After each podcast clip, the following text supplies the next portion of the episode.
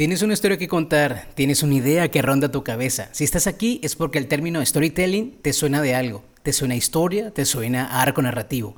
Eso y muchas cosas más aprenderemos hoy. Bienvenidos a mi nuevo podcast. Soy Edwin Luzardo y esto es Podcast para Filmmakers.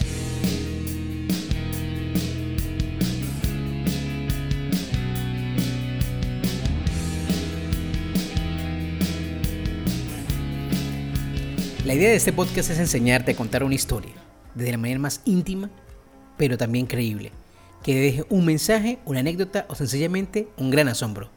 El storytelling es el arte de contar, desarrollar, adaptar una historia utilizando elementos específicos, muy puntuales como lo pueden ser un personaje, ambientes, conflicto y un mensaje que se debe entregar al final.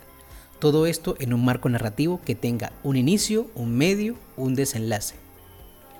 Para transmitir un mensaje de forma inolvidable al conectarse con el espectador a nivel emocional, hay que crear una expectativa. Al mismo tiempo, crear empatía y hasta en algún momento una sensación inmersiva, ya que el espectador debe sentirse dentro de la historia o, por qué no, parte de la misma. Al contar una historia de manera adecuada, garantizas que se está creando un material único. Por más que la pieza audiovisual hable de temas desgastados o de conocimiento general, el contenido abordará una perspectiva única, la tuya.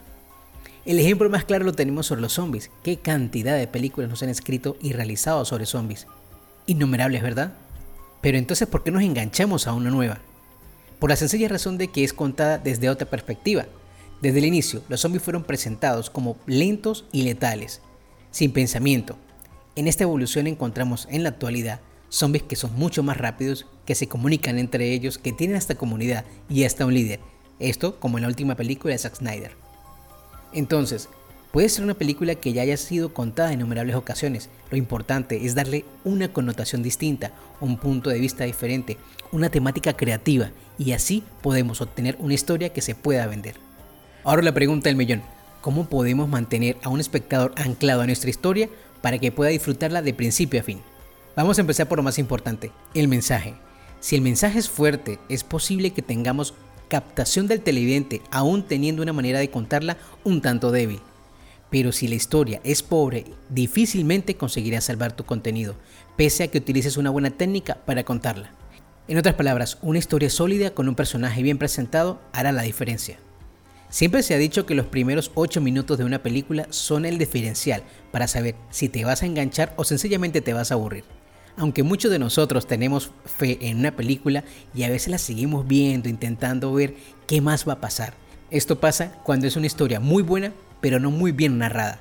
Si por el contrario, en la primera mitad todavía no sientes el enganche o la empatía, la abandonas.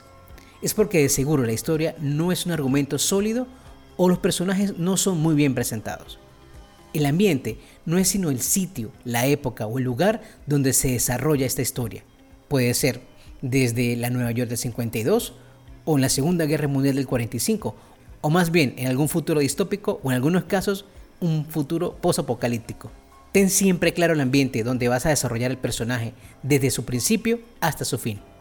De los personajes es mucho lo que se puede decir, sabiendo que existen diferentes tipos de personaje, el principal, el secundario, el antagonista, el guía, el mentor, el estático, el caricaturesco y aquellos que le dan un toque diferencial a la trama o historia. El personaje principal es quien recorre toda la jornada y sufre una transformación que lo lleva a la transmisión de un mensaje. Es aquella persona en la cual se basa la historia que estamos narrando, es aquella caracterización en la cual recae parte importante de esta trama. El antagonista, por el contrario, es aquel personaje que representa la fuerza, que se opone a los ideales, convicción y misión del protagonista. Nosotros lo traducimos desde hace muchos años como el bueno y el malo de la película. El conflicto es el principal factor que ocasiona interés en la audiencia. Es el problema, inconveniente o conflicto moral, psicológico o filosófico al que se enfrenta el protagonista principal.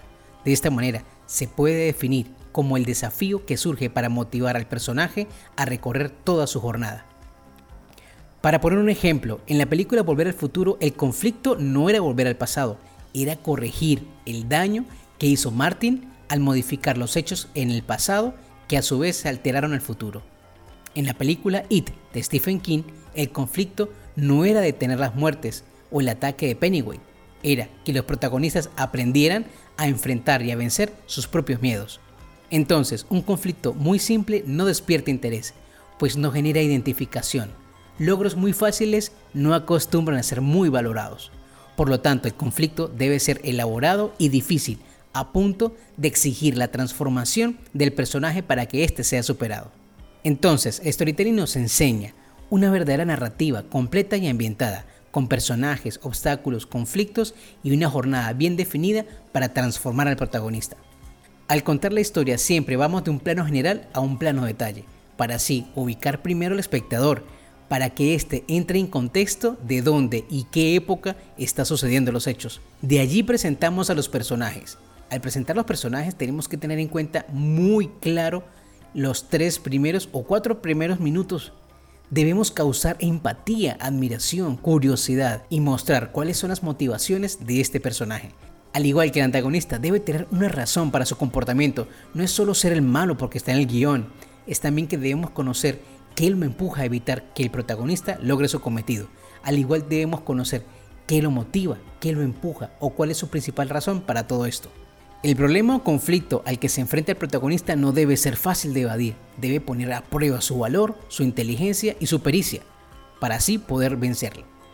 Evitar desenlaces predecibles o acciones sobreentendidas evitará un disgusto en el espectador. En algunas historias tenemos el guía o el mentor. Esto se traduce en aquella persona que trata de dejarle una enseñanza al protagonista para que logre su cometido. Entre ellos tenemos al mismo Obi-Wan Kenobi de Star Wars, o al genio de Aladdin, al señor Miyagi de Karate Kid, o al mismo Gandalf del Señor de los Anillos, a Alfred Batman y a Rafiki en El Rey León. Pixar Studios es el responsable de muchos éxitos como Toy Story y Buscando a Nemo. Este estudio aplica muy muy muy bien todo el tema del storytelling. Te lo resumo de esta manera. Acto 1. Érase una vez. Los personajes son presentados en su mundo con toda la rutina sucediendo normalmente hasta que tenemos el evento que anuncia el conflicto. En el segundo acto, debido al conflicto, tenemos una serie de otros sucesos que se convierten en un obstáculo más para el protagonista. Cada obstáculo genera uno nuevo y así sigue sucediendo hasta llegar al final. En esta jornada acompañamos la transformación del personaje principal, que toca fondo justo antes de lograr su transformación, para luego solucionar el conflicto. En el tercer acto son presentados los personajes en su nueva rutina, ahora transformados por la resolución del conflicto, teniendo como base el cambio. El mensaje es transmitido emocionalmente e impacta a la audiencia. Para finalizar, un storytelling bien argumentado es importante de aprender. Algunas técnicas son esenciales. Eso permitirá que apliques con mayor propiedad todos los conceptos que hoy conversamos. Historias sin final o sin un orden cronológico pueden funcionar muy bien, siempre y cuando tengamos un objetivo claro y un mensaje que debe ser fácilmente transmitido y reproducido. Cada narración debe ser constituida por una simple estructura, introducción, desarrollo y conclusión a los espectadores les gustan las sorpresas, por ese motivo, las obras que utilizan recursos narrativos como cambio de trama, giros inesperados y rupturas de las expectativas siempre pueden llegar a ser también populares. Ten cuidado como presenta a los protagonistas, porque un protagonista demasiado simplificado o genérico es más difícil de desarrollar una empatía y como consecuencia la identificación del espectador termina siendo reducida. Un buen héroe debe tener sus virtudes y sus puntos débiles para que enriquezca la trama y trabajar juntos con el conflicto. Entonces, para lograr una historia sólida tenemos que tener muy claro cuál es el mensaje que queremos dar, cuál es la tonalidad de la pieza audiovisual, si es drama, humor, suspenso o ficción. Saber desde el momento de la escritura cuál es el inicio, dónde se desarrolla y cuál es su punto de inflexión, cuál es el momento álgido de la trama y cuál es la resolución del conflicto. Y ya sabes, aplica todos estos conocimientos a tu próxima historia. Yo soy Edwin Usardo, esto es Podcast para Filmmaker. Búscanos en todas las redes sociales como arroba la otra nota.